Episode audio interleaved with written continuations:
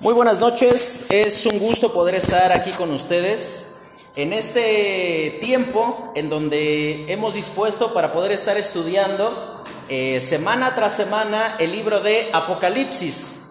Llegamos la semana pasada eh, al libro eh, de Apocalipsis en el capítulo 10 y estuvimos allí hablando referido eh, aparece un ángel con un librito y mencionaba ahí que era este, dulce en su boca, pero que era amargo en su vientre.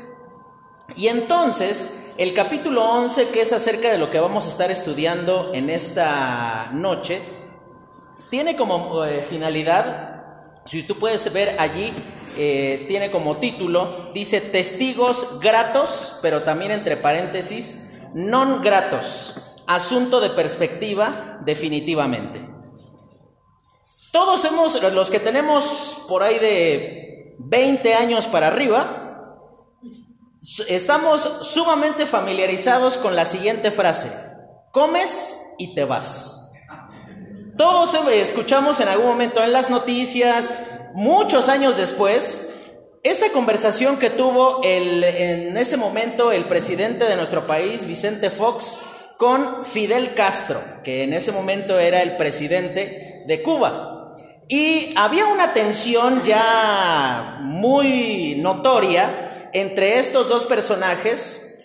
Uno por decir que eh, los niños mexicanos sabían más de historias de Walt Disney que de historia de México, hablando de Fidel Castro. Y el otro por decir que, eh, que Cuba estaba lleno de y cito sus palabras, de descalzonados. Gente que, eh, digamos, como que cada uno fue picándose, picándose, picándose, hasta que se encontraron en México. Y entonces hay unas sinfín de versiones que si eh, fue presionado por el gobierno de los Estados Unidos, Vicente Fox, para que Fidel Castro no estuviera presente. La razón que haya sido, llegó un punto donde en ambos países ocurrió lo mismo. En Cuba declararon persona non grata a Vicente Fox y en respuesta en México se declaró persona non grata a eh, eh, Fidel Castro. Esto, esta eh, de grato o non grato, es una figura diplomática que significa cuando alguien es bienvenido en un país y al mismo tiempo, cuando tú dices que es una, es reconocida esa persona como alguien grato, es una formalidad. Por ejemplo, acaba de ocurrir hace unos meses con el señor Evo Morales, que hasta las llaves de la ciudad le entregaron. Es una forma de decir, nosotros nos hacemos cargo de tu bienestar, de tu manutención y estamos sumamente honrados de que estés aquí con nosotros. Pero declarar a alguien non grato es prácticamente decirle, ¿a qué hora te vas? Ya, este, ya te falta mucho para que te vayas porque no, no eres bien recibido, no eres bienvenido. Justo esto que dice aquí es cuestión de perspectiva, es lo que vamos a hablar con respecto a dos personajes que van a aparecer en el capítulo 11 de Apocalipsis. Vaya allí, por favor, Apocalipsis capítulo 11, y vamos a leer todo el capítulo para poder más o menos ir visualizando aquello en lo cual nos vamos a ir refiriendo. Comienza a decir allí la palabra de Dios. Dice, entonces me fue dada una caña semejante a una vara de medir y se me dijo, levántate y mide el templo de Dios y el altar y a los que adoran en él. Pero el patio que está fuera del templo, déjalo aparte y no lo midas, porque ha sido entregado a los gentiles y ellos hollarán la ciudad santa 42 meses. Y daré a mis dos testigos que profeticen por 1260 días vestidos de silicio. Estos testigos son los dos olivos y los dos candeleros que están en pie delante de Dios, del Dios de la tierra. De la boca de ellos, de, eh, perdón, sale fuego de la boca de ellos y devora a sus enemigos. Y si alguno quiere hacerles daño, debe morir él de la misma manera. Estos tienen poder para cerrar el cielo a fin de que no llueva en los días de su profecía, y tienen poder sobre las aguas para convertirlas en sangre y para herir la tierra con toda plaga cuantas veces quieran. Cuando hayan acabado su testimonio, la bestia que sube del abismo hará guerra contra ellos y los vencerá y los matará. Y sus cadáveres estarán en la plaza de la grande ciudad que en sentido espiritual se llama Sodoma y Egipto, donde también nuestro Señor fue crucificado. Y los de los pueblos, tribus, lenguas y naciones verán sus cadáveres por tres días y medio y no permitirán que sean sepultados. Y los moradores de la tierra se regocijarán sobre ellos y se alegrarán y se enviarán regalos unos a otros, porque estos dos profetas habían atormentado a los moradores de la tierra. Pero después de tres días y medio, entró en ellos el espíritu de vida enviado por Dios y se perdón, y se levantaron sobre sus pies y cayó gran temor sobre los, los que los vieron y oyeron una gran voz del cielo que les decía, subid acá. Y subieron al cielo en una nube y sus enemigos los vieron. En aquella hora hubo un gran terremoto y la décima parte de la ciudad se derrumbó y por el terremoto murieron en número siete mil hombres. Y los demás se aterrorizaron y dieron gloria al Dios del cielo. El segundo ay pasó He aquí el tercer ay viene pronto. El séptimo ángel tocó la trompeta y hubo grandes voces en el cielo y decían, los reinos del mundo han venido a ser de nuestro Señor y de su Cristo, y él reinará por los siglos de los siglos, y los veinticuatro ancianos que estaban sentados delante de Dios, en sus tronos, se postraron sobre sus rostros y adoraron a Dios diciendo, Te damos gracias, Señor Dios Todopoderoso, el que eres e, y que eras y que has de venir porque has tomado tu gran poder y has reinado. Y se airaron las naciones y tu ira ha venido y el tiempo de juzgar a los muertos y de darle el galardón a tus siervos los profetas, a los santos y a los que temen tu nombre, a los pequeños y a los grandes y de destruir a los que destruyen la tierra. Y el templo de Dios fue abierto en el cielo, y el arca de su pacto se veía en el templo, y hubo relámpagos, voces y truenos, un terremoto y grande granizo.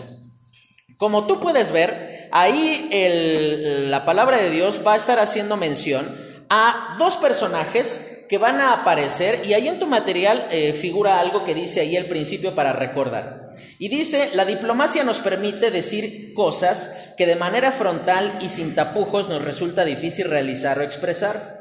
Durante el juicio de las trompetas la humanidad pensará que la mejor opción que pueden tomar es resistirse al Cordero y tener en poco su dignidad mostrada. A menudo los esfuerzos, eh, lo, perdón, los medios que Dios utiliza para ejecutar su voluntad se remiten a enseñanzas y recordatorios que Él ya usó con anterioridad. Esto significa que el problema no es el medio de revelación o juicio que el Señor ha elegido, sino el terriblemente empedernido corazón del hombre quien piensa que Dios deberá de ceder y ajustarse a sus parámetros y exigencias pecaminosas.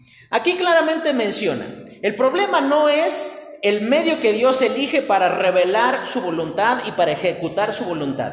El problema es el corazón del hombre, que por medio de diferentes eh, formas a lo largo de toda la escritura, tú puedes ver que eh, Dios abrió oportunidades de maneras distintas para que el hombre se arrepintiera, para que reconociera su necesidad del Salvador, para postrarse ante la dignidad de Dios, de Cristo, y nunca lo hizo.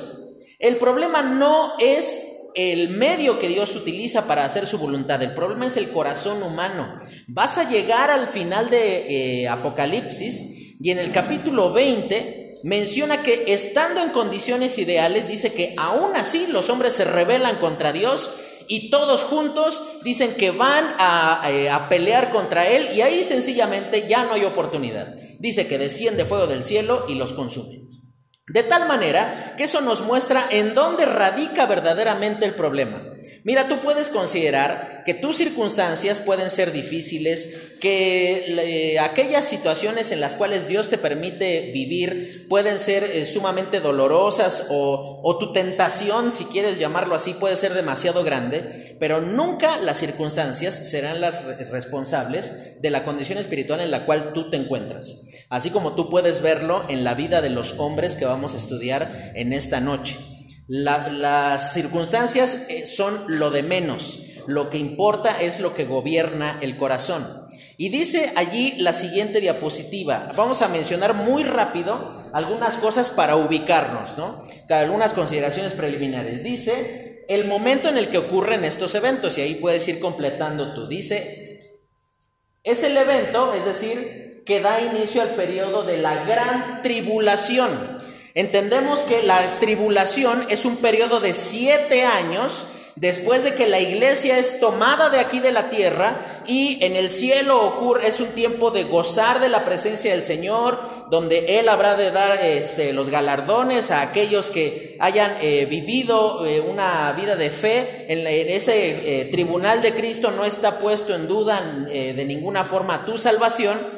Pero en la tierra, es, ahí aparece en el, como leímos, dice en el versículo 1, dice que los gentiles van a hollar el atrio. Esa palabra hollar no es muy amigable y como vamos a ver más adelante, no, no nos vamos a detener demasiado en eso, pero algunas personas interpretan específicamente este libro, este capítulo de Apocalipsis, haciendo referencia a que el contenido, y ellos se, se basan en lo que dice allí en el versículo 8, donde dice que en sentido espiritual. Entonces ellos dicen, entonces todo el capítulo tiene un sentido espiritual y no algo textual. Cuando dice ahí que es el periodo que da comienzo propiamente a la gran tribulación, ¿qué evento? Bueno, el testimonio, este testimonio de los... Eh, eh, de, de, los dos testigos que vamos a estar haciendo referencia, digamos que esto es como que lo que muestra que ya el juicio de Dios se va a intensificar, como tú vas a poder ver a partir de este eh, capítulo. Si bien, por ejemplo, en el capítulo 6 estudiamos el juicio de los sellos y sí vimos una gran cantidad de eventos catastróficos que ocurren. Pero si tú eh, consideraste los juicios de las trompetas, que estamos dentro de ellos en este momento que estamos estudiando, eh, la intensidad de la ira de Dios sube aún más. Bueno, llegará ahí en los próximos capítulos que van, van a aparecer otra serie de juicios que son las copas, que es donde finalmente toda la ira de Dios se desborda sobre la humanidad. Y este evento, lo que dice ahí en 2 de Tesalonicenses 2, versículo 3 y 4, hace referencia a el anticristo y la condición en la cual él se va a encontrar. Digamos, esta va a ser su actitud, no nada más política, sino que eh, en el ámbito religioso es algo que él va a exigir de la humanidad. Te lo leo. Dice segunda de Tesalonicenses 2, versículo 3 y 4. Nadie os engañe en ninguna manera, porque no vendrá sin que antes venga la apostasía y se manifieste el hombre de pecado, el hijo de perdición, el cual se opone y se levanta contra todo lo que se llama Dios o es objeto de culto tanto que se siente en el templo de Dios como Dios haciéndose pasar por Dios. Ahí, si bien aquí aparece una cita de Daniel 9, 24, 27, nos vamos a detener muchísimo tiempo si comenzamos a considerar toda una serie de cosas ahí. Daniel específicamente hace una profecía con respecto al último tiempo y dice que a la mitad de la última semana de los, del periodo que hace mención allí, eh, dice que el, eh, aquella persona que va a tratar de obtener la adoración para sí mismo, él va a romper un pacto. Es decir, esa paz aparente, esa tranquilidad que eh, más o menos se pensaba que se tenía, se terminó. Y entonces menciona dos cantidades de tiempo que se refieren a la misma duración. Uno lo menciona en días y otro lo menciona en meses. Dice allí en el versículo eh, dos, dice que iba a ser entregado a los gentiles y hollarán la ciudad santa 42 meses. Esos 42 meses o los 1260 días que menciona más adelante hace referencia a tres años y medio con exactitud. Si tú haces ahí este, tu cuenta, a lo mejor tú vas a decir, es que no sale tres y medio si haces la cuenta por días. Bueno, te cuento que la forma de contabilizar los meses para los judíos era de días de, eh, eh, de 30 días, no de 30 y de 31.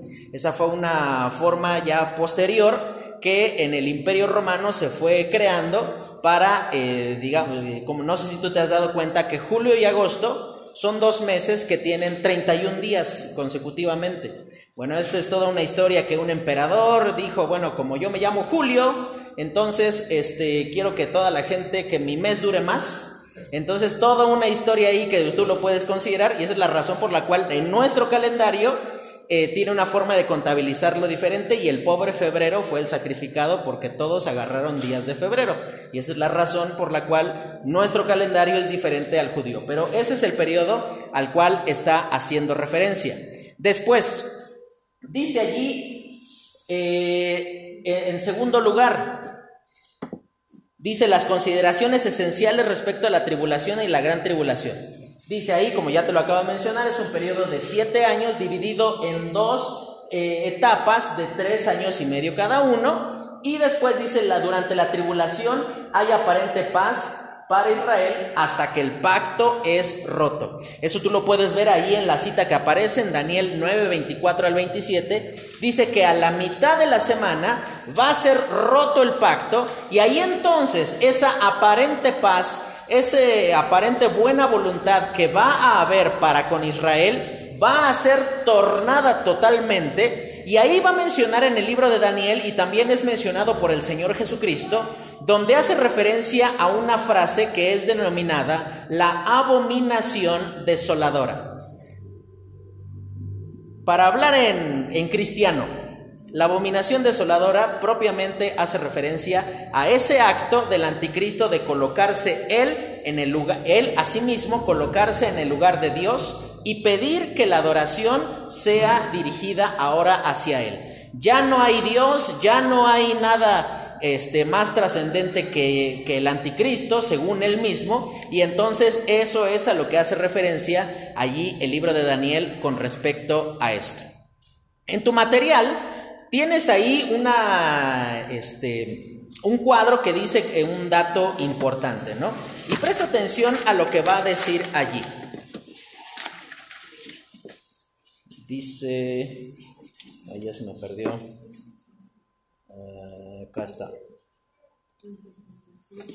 Dice allí, la interpretación figurada, en este caso, fracasa por varias razones.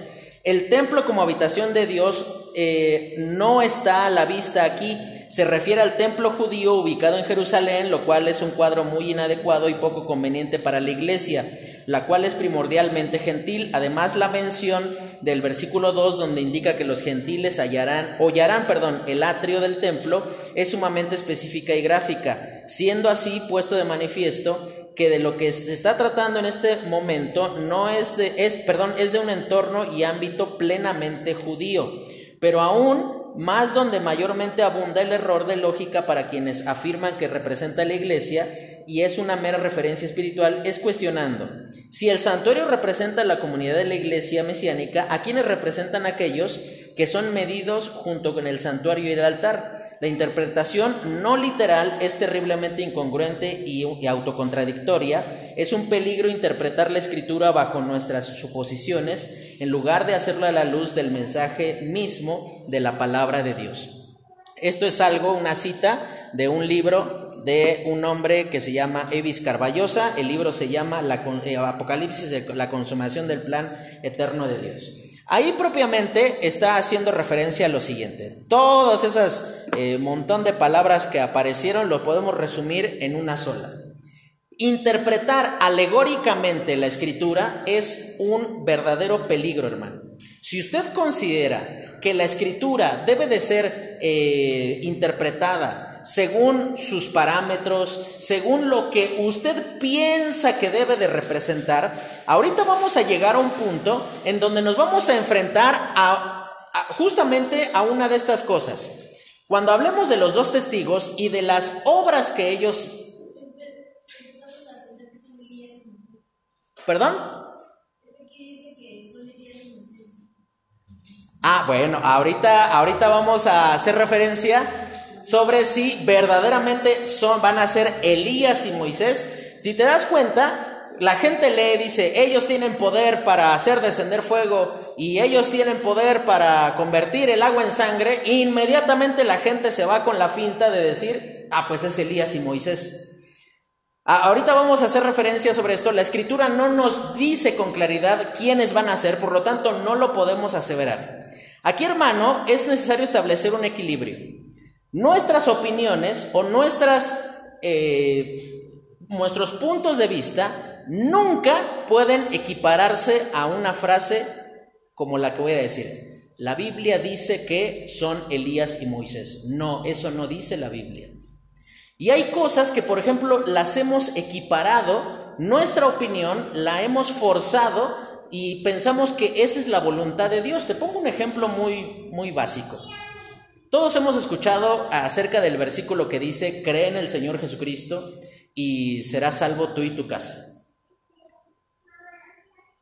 Eh, ¿Quién no tiene familiares inconversos? Pero ya creíste en Cristo, entonces ¿por qué no se salvan? ¿Te das cuenta? Tomar un, un versículo con una aplicación específica para convertirlo en un principio general es un peligro. Lo mismo ocurre con gente, y, y, mira, no vamos a hablar de buenas o malas intenciones. Por ejemplo, un montón de gente bajo el lema de todo lo puedo en Cristo que me fortalece, cometen cada imprudencia. Por ejemplo, vas por el periférico, yo vengo en un Chevy, entonces me le cierro a un tráiler, digo, porque todo lo puedo en Cristo que me fortalece y me va a guardar. No, esa no es una promesa, es una convicción del apóstol. ¿Te das cuenta? Interpretar la Biblia alegóricamente a lo que a mí me suena, a lo que a mí me parece, es peligroso. Y es justamente la razón de hacer mención de eso en este preciso momento. Después dice allí la siguiente diapositiva con respecto a la identidad de los testigos. Dice allí eh, con toda claridad, no se indica la identidad de los testigos, por lo cual no se puede afirmar. Posiblemente, y, por eso está subrayado, posiblemente sea Elías y Enoch. ¿Por qué decimos esto? Bueno, porque la palabra de Dios establece, como dice, vamos a ver más adelante, dice en el libro de Hebreos que está establecido para los hombres que mueran una sola vez y después de esto el juicio. Eh, y a lo mejor alguno va a decir, oye, pero Enoch, la Biblia no dice que tenía poder para hacer descender fuego. Es más, Enoch no estaba circuncidado, por lo tanto no era judío y por lo tanto a él no se le puede aplicar todo esto. Mira, específicamente yo quiero que me entiendas, no te estoy diciendo que son ellos, te estoy diciendo lo que algunas personas están afirmando al respecto, nada más. No, no, no estoy diciendo que yo estoy afirmando cierta cosa, ¿no? ¿Por qué no? ¿Por qué no lo podemos afirmar? Pues porque la Biblia no lo dice. Dice, eh, a partir del versículo 4, hace referencia con respecto, dice que ellos son los dos olivos. Esta figura aparece en el libro de Zacarías, donde Dios eh, habla por medio del profeta y habla de que eh, en ese momento Josué y Zorobabel iban a hacer un testimonio. La figura del olivo para los judíos permanentemente va a hacer referencia al testimonio, a la vida, una vida transformada o a una vida que va a cumplir un propósito en específico. Pero también dice que ellos, allí en el versículo 4 eh, dice, y los dos candeleros que están en pie delante de Dios. ¿Cuál es la función de un candelero? Pues sí, alumbrar. Un candelero no está para adornar, no, no está para, este, como dice la gente que cree en estas ondas del Feng Shui, para equilibrar las energías, sino sencillamente está puesto para alumbrar. Si, o sea, si, si, si vas a poner un candelero y no le vas a poner ahí sus velitas o no va a tener aceitito para estar ahí este, prendido y estar alumbrando, pues va a ser igual de útil que ponerle un claxon a un avión. O sea, no, no sirve de nada. un, un, candelero es para alumbrar. Está puesto para, dar, para hacer un testimonio. Tú lo puedes ver en el tabernáculo. Dentro del tabernáculo había un solo elemento que proporcionaba luz y era, y era un candelero. Y era el candelero, era una representación de que Dios es luz, de que Dios estaba en medio del pueblo para guiarles, para encaminarles. Del mismo modo, estos hombres están puestos para, en medio del peor tiempo de toda la humanidad, para dar testimonio de lo que verdaderamente va a estar ocurriendo de acuerdo a la voluntad de Dios eh, por medio de ellos eh, eh, aquí en la tierra. Después hace mención, ¿por qué decimos que no es Moisés? Porque claramente la palabra de Dios menciona que Moisés ya murió. Tú lo puedes ver ahí en el libro de Deuteronomio. Dice con toda claridad que Dios tomó el cuerpo de Moisés y lo sepultó donde nadie sabe.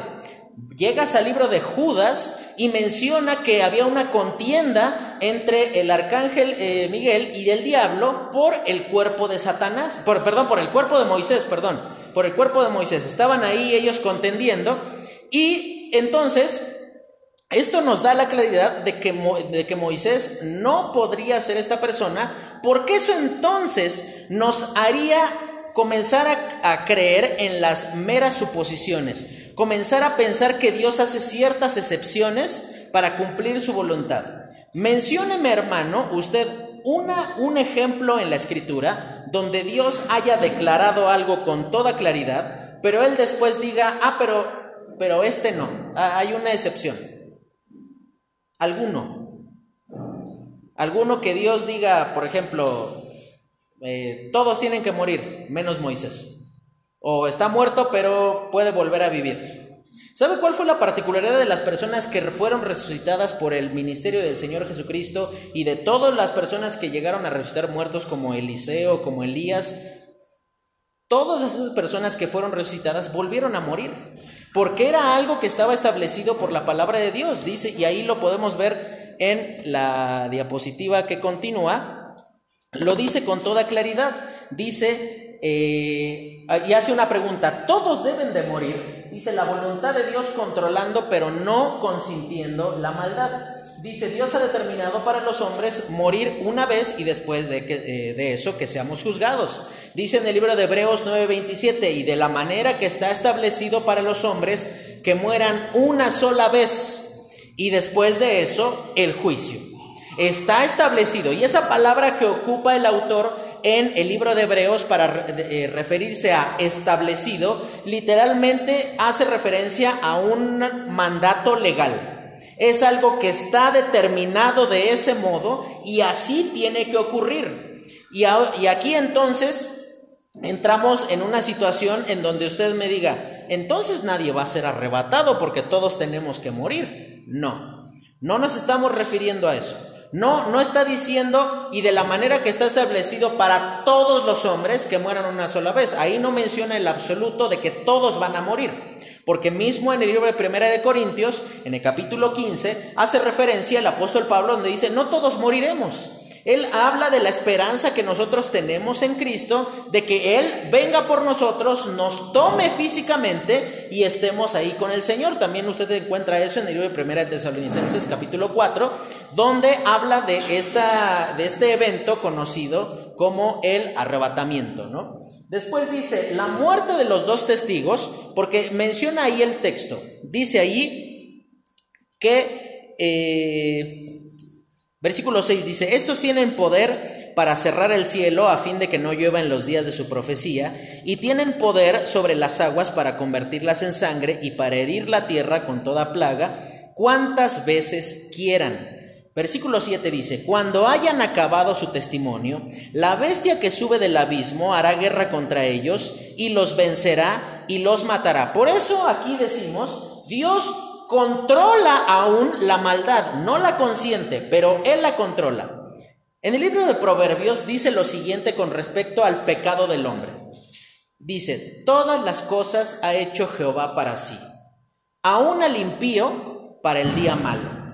¿Esto qué significa? ¿Significa que Dios es autor del pecado? No, de ninguna manera. Porque la palabra de Dios dice en 1 de Juan 1.5, dice, Dios es luz y no hay ningunas tinieblas en él. Eso significa que en Dios usted no va a encontrar una mala intención, no va a encontrar un ofrecimiento eh, ahí con, con la intención de que tú fracases, sino que van a ser siempre lo que Dios ofrece, está con la buena voluntad de que todo aquel que desea aprovecharlo lo pueda obtener. Cuando decimos que Dios controla la maldad significa que ningún pecado del hombre sorprende a Dios. De tal manera que no vas a estar, no vas a ver nunca a Dios diciendo, ay, no, sí ya se pasó de la raya, ahora sí ya lo tengo que disciplinar. No, no hay nada tan vil y tan menospreciable que el hombre pueda hacer que Dios no lo tenga conocido por anticipado. Tú lo puedes confirmar eso, por ejemplo, cuando estaba el pueblo de Israel por entrar a la tierra prometida, él le menciona algo a Moisés diciendo que todavía no era el tiempo para entregarles la tierra. Y él, eh, perdón, a Jacob le dice, porque todavía no ha llegado la maldad de los cananeos hasta el extremo. Eso significa que Dios les tiene un, un, un abaco donde va contando tus pecados y dice, este es tu límite. No. Significa que nada de lo que nosotros hagamos puede sorprender a Dios, puede cambiar su plan, puede eh, hacer que nosotros nos salgamos eh, con, con, la nuestra y entonces trastornar así todo el plan que Dios tiene para la humanidad. Cuando dice aquí que la bestia que sube del abismo hizo la guerra contra ellos y los venció, literalmente significa que Dios ha determinado un inicio y un final para el ministerio de esos dos testigos. Y esa aparente derrota es lo que causa una gran alegría y es en lo que nos vamos a detener, eh, digamos, un, tiempo este, allí importante en esta noche. Pero esto nos hace entender que, hermano, las dificultades que usted está experimentando en su vida por causa de dar testimonio de Cristo, Dios ya las tenía previstas. Porque sabe, en el libro de Filipenses, en, eh, capítulo 1, versículo 29, dice lo siguiente, a, ustedes les es concedido por causa de Cristo, no solamente que creáis en Él, sino que también padezcáis por Él. El sufrimiento no es algo eh, extraordinario en la vida de los creyentes, sino que definitivamente tiene que llegar a un punto donde sea el común denominador de todos los creyentes. Esto no significa que todos aquellos que siguen la voluntad de Dios tengan que ser crucificados, apedreados, quemados, perseguidos, que tengas que estar ahí viviendo en la punta de un cerro escondiéndote de las personas que te quieren matar. No. Pero de algún modo en tu vida tendrás que sufrir oposición por causa de seguir al Señor. Y esto no es un, un llamado a masoquismo cristiano, algo así, pues, si, si, lo quieres llamar de esta manera. No es un llamado tampoco a decir, Señor, por favor, hazme lo más infeliz que se pueda. No, tampoco. Sino es una cuestión de decir, Señor, yo acepto el sufrimiento que tú permitas que yo experimente en mi vida, porque esa es tu voluntad. Dice en el libro de Proverbios, todas las cosas ha hecho Jehová para sí aún al impío para el día malo. Eso significa que aún el pecado del hombre cumple un propósito dentro de la voluntad de Dios. Esto significa entonces que Dios nos mandó a pecar y entonces yo soy sencillamente un títere y una víctima desde un eh, plan maquiavélico donde no me puedo oponer porque Dios ya decidió que yo voy a pecar para que eh, esto cumpla su voluntad de ninguna manera. Porque siempre el responsable del pecado es el pecador, no Dios. Porque esto entonces nos colocaría como víctimas y no como responsables. Que el cristianismo moderno es lo que proclama. Nosotros estamos dentro de la voluntad de Dios y pues seguramente el hecho de que hayas ido eh, a ser infiel a tu esposa, pues va a cumplir un propósito de su voluntad. No, no, hermano. No, no trates de justificar tu pecaminosidad con una teología barata donde conviertes a Dios en autor del pecado. Porque Dios no es el responsable de tus malas decisiones. Entiende algo. tu condición espiritual y la situación en la cual tú te encuentras en este momento es total, definitiva y absolutamente responsabilidad tuya y de nadie más. No de tus papás, no de tu economía, no de tus circunstancias, no de que estamos en la cuarta transformación, no de que ganó Morena y no ganó tal partido, no de que este te, lamentablemente le vas a la América, eh, no, no, nada de eso, no, hagan eso, no le vayan a ese equipo, no, no, no, no, no es cuestión de tus circunstancias, es cuestión de lo que tú decidiste. Siempre es más conveniente decir es que ellos, y tú lo puedes ver aquí en la actitud de los hombres en que vivían en esos momentos. Dice la siguiente diapositiva. La identidad de los dos testigos dice el lugar donde ocurre esto. En el versículo 8 menciona algo interesante, porque dice, y sus cadáveres estarán en la plaza de la ciudad grande, que en sentido espiritual se llama Sodoma y Egipto, donde también nuestro Señor fue crucificado.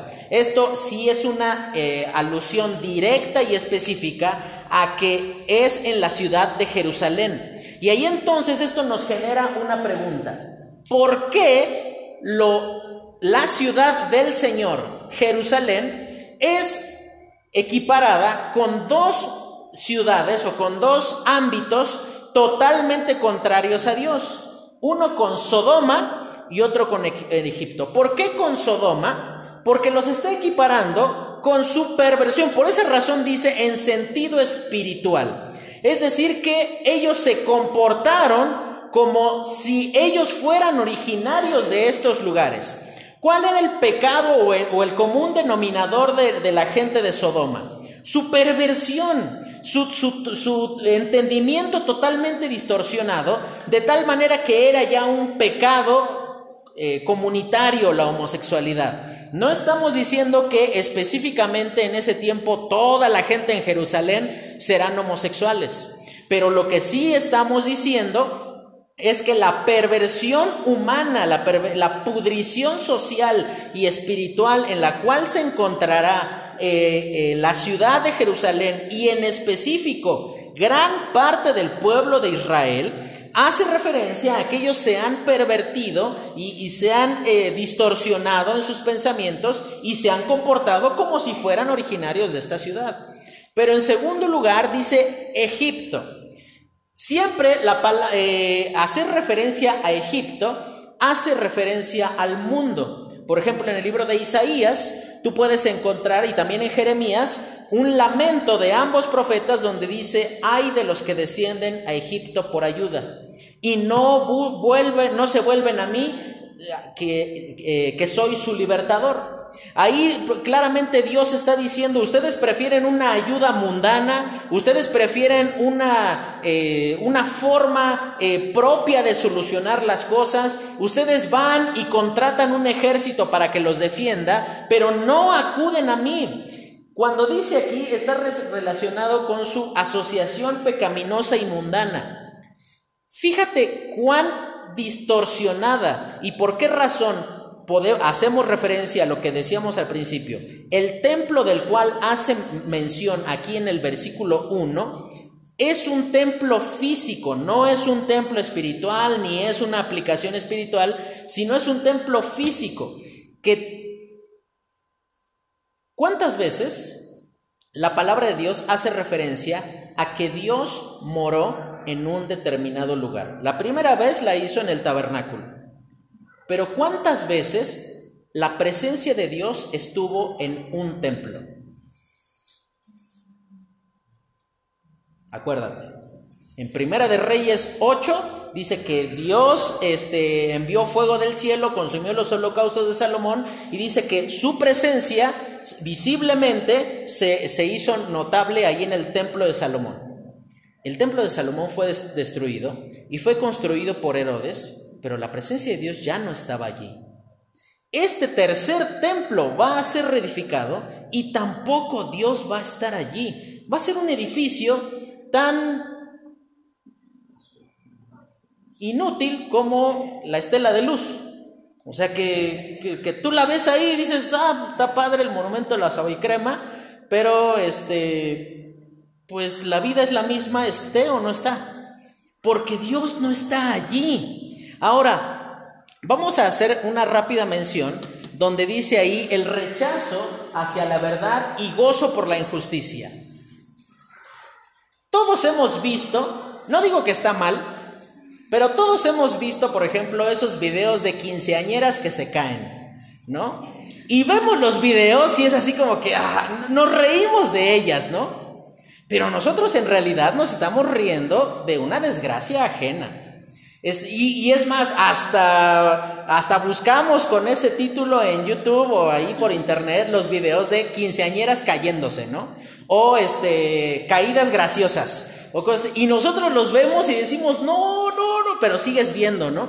Sigues ahí atento a ver en qué momento le va a ocurrir algo malo. El gozo por la injusticia, ¿y qué es lo que demuestra?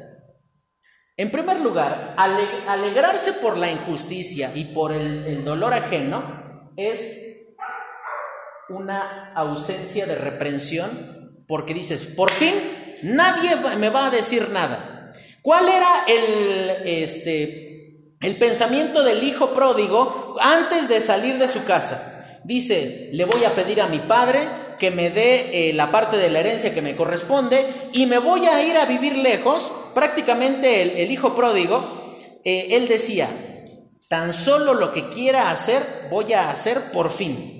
Por fin nadie va a estar sobre mí, por fin nadie me va a estar diciendo, ya levántate, ya ve a trabajar, no hagas esto, no hagas aquello. Y hay tantos creyentes que anhelan esto. ¿Y sabes en quién es más notorio esta actitud de no querer estar bajo autoridad? De aquellas personas que consideran que la autoridad es innecesaria para su vida. Y te pongo este ejemplo. Tú vas manejando y de repente ves que se te medio empieza a emparejar una patrulla y tú ya empiezas a decir, ah, ya viene a molestar este tipo y empiezas a repasar, tengo la verificación, sí circulo hoy, sí me funcionan las luces de atrás y, y tú comienzas, y, pero la opinión que tenemos de la cercanía de la autoridad, no estamos hablando si es buena o mala la autoridad, la cercanía de la autoridad inmediatamente nos lleva a nosotros a decir, no es agradable, porque estamos bajo escrutinio, bajo observación, bajo examen continuamente. ¿Sabes una cosa, hermano? Si tú desechas la autoridad, tú estás desechando al Dios que coloca la autoridad.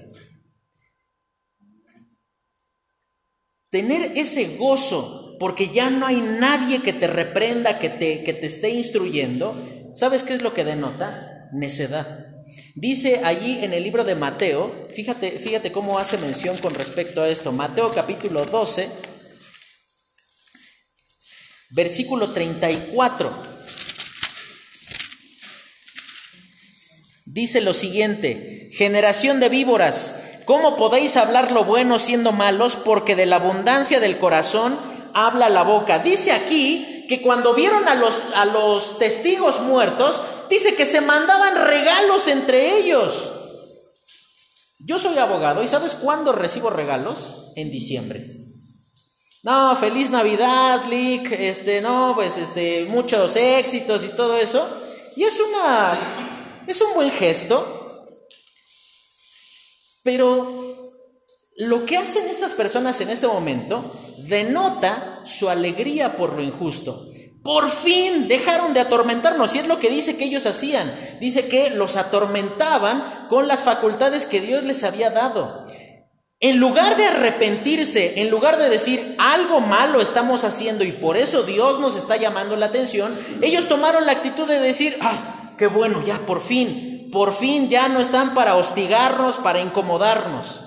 Tu actitud hacia la autoridad demuestra cuán bien o cuán mal está tu corazón. Y eso es lo que tú tienes que entender.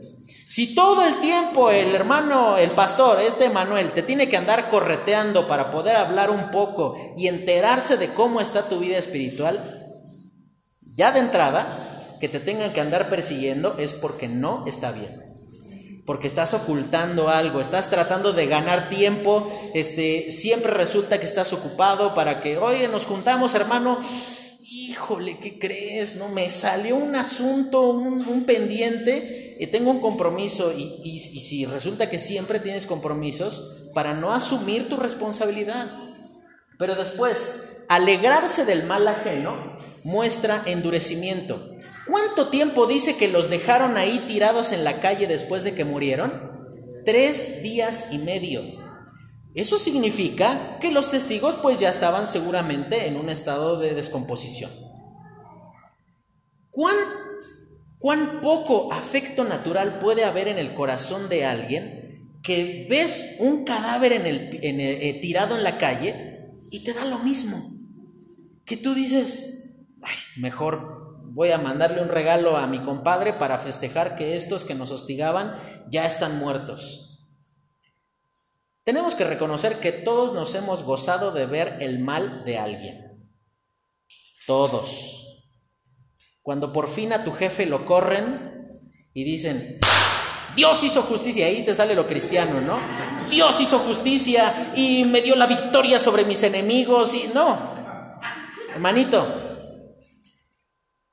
si tú justificas tu amargura pensando que Dios te ha puesto como instrumento de venganza, sabes que la venganza denota una cosa, tus deseos de venganza denotan que piensas que tu justicia es mayor que la de Dios y por esa razón tienes que cumplirla tú mismo y no dar lugar a la ira de Dios. La instrucción en el libro de Romanos en el capítulo 13 dice, en cuanto dependa de vosotros, estad en paz con todos los hombres.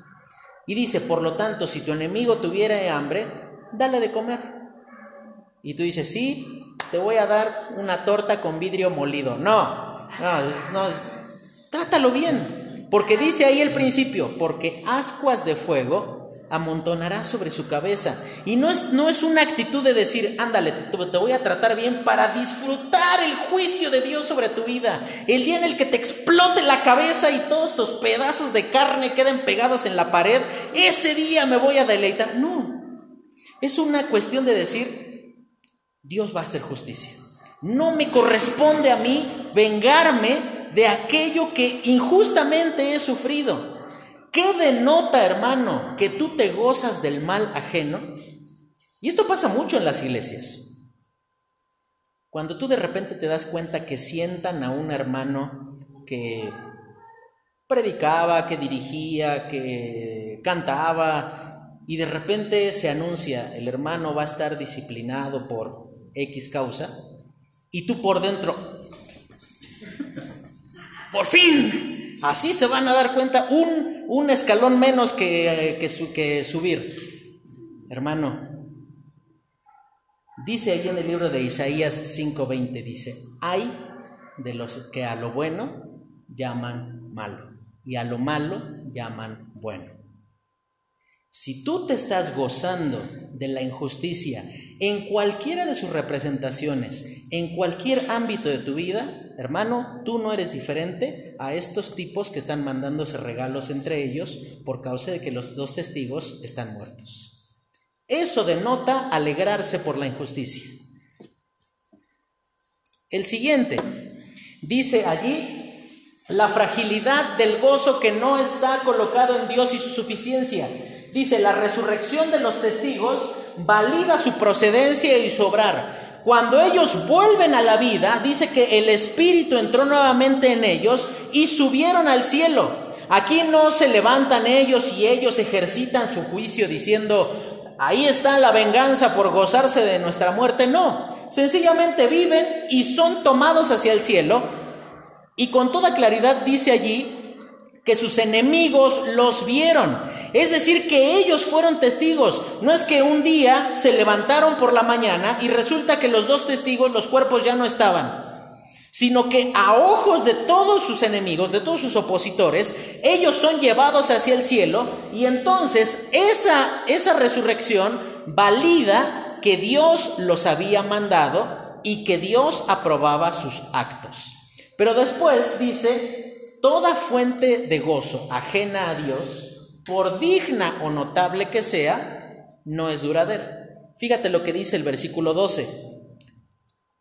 Y oyeron una gran voz del cielo que les decía, subid acá, y subieron al cielo en una nube, y sus enemigos los vieron. Fíjate cómo termina el versículo 11, pero después de tres días y medio entró el Espíritu de vida enviado por Dios, y se levantaron sobre sus pies, y fíjate la actitud, y cayó gran temor sobre los que los vieron. Es decir, estaban muy jajaja, enviándose y recibiendo regalos, estaban en medio de la fiesta, a lo mejor hasta mandaron a hacer este, una lona enorme diciendo, por fin están muertos, y estaban ahí en medio de la pachanga cuando de repente son llevados al cielo y se acabó la fiesta.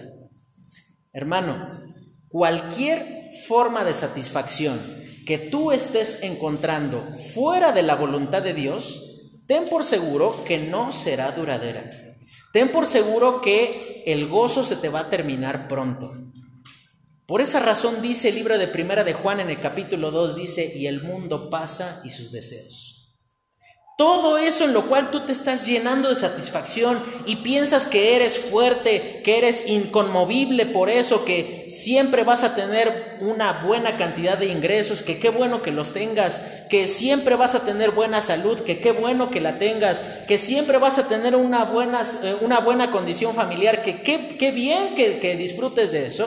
Si tu gozo y tu satisfacción está en las cosas, que Dios eh, ha puesto alrededor de ti, pero no en el dador de las cosas, tu gozo no será duradero. Vas a estar todo el tiempo temiendo que tu trabajo se termine, que tu salud sea quebrantada, que pase esto, que pase aquello, porque no está fundamentada en Dios. Y dice la siguiente, Dice, pleno gozo y satisfacción por saber que Dios está en control. Y a partir de este capítulo se prepara el escenario para la última serie de juicios. Dice, las cualidades del Señor manifestadas ejercitando su poder. Eh, acá está. Ejercitando su poder sobre el mundo. En primer lugar, versículo 15, manifiesta su poder y su eternidad. Y ahí entonces dice que hubo voces en el cielo, pero cuando estas personas se postran delante de él y dice, los reinos han venido a ser de nuestro Señor y de Cristo, y él reinará por los siglos de los siglos. A diferencia del anticristo, que va a gobernar un corto tiempo, a diferencia de grandes eh, reyes que ha tenido la humanidad, tienen un inicio y tienen un final. El reino del Señor es eterno y nadie lo sacará de esa condición. Razón suficiente para que tú coloques en, e, en esa persona tu esperanza. Pero después me muestra la dignidad y la autoridad. No nada más muestra que Él nunca saldrá del poder, sino que nunca saldrá del poder porque Él es digno de tenerlo. Y fíjate cómo dice en el versículo 16, al final dice, se postraron sobre sus rostros y adoraron a Dios diciendo, te damos gracias Señor, Dios Todopoderoso, el que eres y que eras y que has de venir, porque has tomado tu, tu gran poder y has reinado. Y ahí entonces estas personas que están postradas ante el Cordero, ellos están diciendo, Señor, tú eres digno, Vale la pena vivir postrado ante ti porque vivir en, esa, en ese sentir de obediencia, de humillación ante ti, es verdaderamente satisfactorio. Los reinos de este mundo y las, eh, los beneficios que este mundo te pueda otorgar son pasajeros, pero vivir ante la autoridad de Dios postrado, tú ves una, eh, una actitud totalmente diferente. Los que festejaban la muerte de los testigos estaban festejando, estaban gozosos porque ya nadie les iba a indicar qué tenían que hacer. Pero aquí, estos ancianos que están postrados ante el Señor, ellos están gozosos por decir, Señor, la autoridad te corresponde a ti. Tú eres quien gobierna nuestra vida. Tú eres digno de estar en la, en la condición de más alta estima ante nosotros. Nadie puede ocupar esa, esa posición. Y en último lugar, y con esto terminamos, dice allí, la máxima expresión de comunión en medio de los terribles juicios sobre la tierra. Pero fíjate cómo dice en el versículo 19, y el templo de Dios fue abierto, ¿dónde? En el cielo. Ya no está hablando del mismo templo. El templo que eh, ahí manda al apóstol a medirlo, estaba en la tierra. Pero el, templo que está en este, refiriéndose aquí en el versículo 19 es el templo de Dios en el cielo. Y entonces dice allí, fue abierto en el cielo y el arca de su pacto se veía en el templo. Y hubo relámpagos, voces, truenos, un terremoto y grande granizo. Partiendo de que en el templo que, o en el, eh, en el tabernáculo que estuvo aquí en la tierra, nadie podía mirar hacia adentro. Tenía todo unas cortinas a su alrededor que impedían siquiera ver la entrada del tabernáculo. Pero supongamos que tú fueras un levita, nadie iba a poder estar en el, eh, tabernáculo. Sabes que entre el, el tabernáculo estaba dividido en dos lugares, el lugar santo y el lugar santísimo. ¿Y sabes qué había en medio? ¿Qué era lo que había? Acuérdense. ¿Qué dividía el lugar santo y el lugar santísimo? El velo. ¿Qué le ocurrió a ese velo el mismo día que el Señor Jesucristo murió? Se rasgó. ¿De dónde a dónde? De arriba hacia abajo, indicando que Dios era el que rompía esa separación, diciendo, ya no están fuera de, ya no, ya no es, es imposible acercarse a mí. Pero dice que ese templo fue abierto, dice ahí comunión restaurada, luego de que su ira es satisfecha. Ya sin intermediarios, sin, sin eh, obstáculos, una comunión abierta, pero dice que esa, esa comunión es abierta una vez que su, que su ira es satisfecha y que su voluntad es cumplida. Hermano, no no, yo sé que suena muy consagrado y muy este, eh, lleno de, de, Biblia ahí, pero de, esas canciones en donde tú escuchas y Señor, eh, queremos más de ti. No estoy diciendo que esté mal cantar eso, está mal pensar que con cantarlo sea suficiente. No te preocupes tanto por cantar, por desear más del Señor, si en la vida práctica no estás deseando más del Señor. Dice ahí un templo abierto sin intermediarios y sin distinciones. Ya no hay, ya no hay algo de por medio, ya no hay un velo, ya no hay una cortina, ya no hay un hombre que me espera en la puerta y va y ofrece un sacrificio por mí. Ese sacrificio ya fue presentado. Y en eso podemos tener paz y tranquilidad, sabiendo que Dios ha cumplido su voluntad, que Él ha sido honrado. Y por esa razón damos gracias a Dios, porque Él está en control. En medio de la pecaminosidad del mundo, Él está en control. Y tendrías tú que examinar en esta noche qué tan feliz te hace la injusticia y el mal ajeno. ¿Pueden las otras personas que están alrededor nuestro tener dentro de su vida eh, cuestiones que nosotros decimos merece ser castigado? Deja lugar a la ira de Dios. Deja que Dios cumpla con su labor de juez y Él habrá de dar el pago merecido a cada uno de ellos. Vamos a orar y terminamos. Señor, te damos gracias porque eres bueno con nosotros, porque nos enseñas tu voluntad. Y permítenos, Señor, vivir de una manera que te honre, que te glorifique a ti y poder gozarnos de acuerdo a tu voluntad, de acuerdo a tu propósito y poder honrarte permanentemente por lo bueno que tú eres con nosotros. Te lo pedimos en Cristo Jesús. Amén.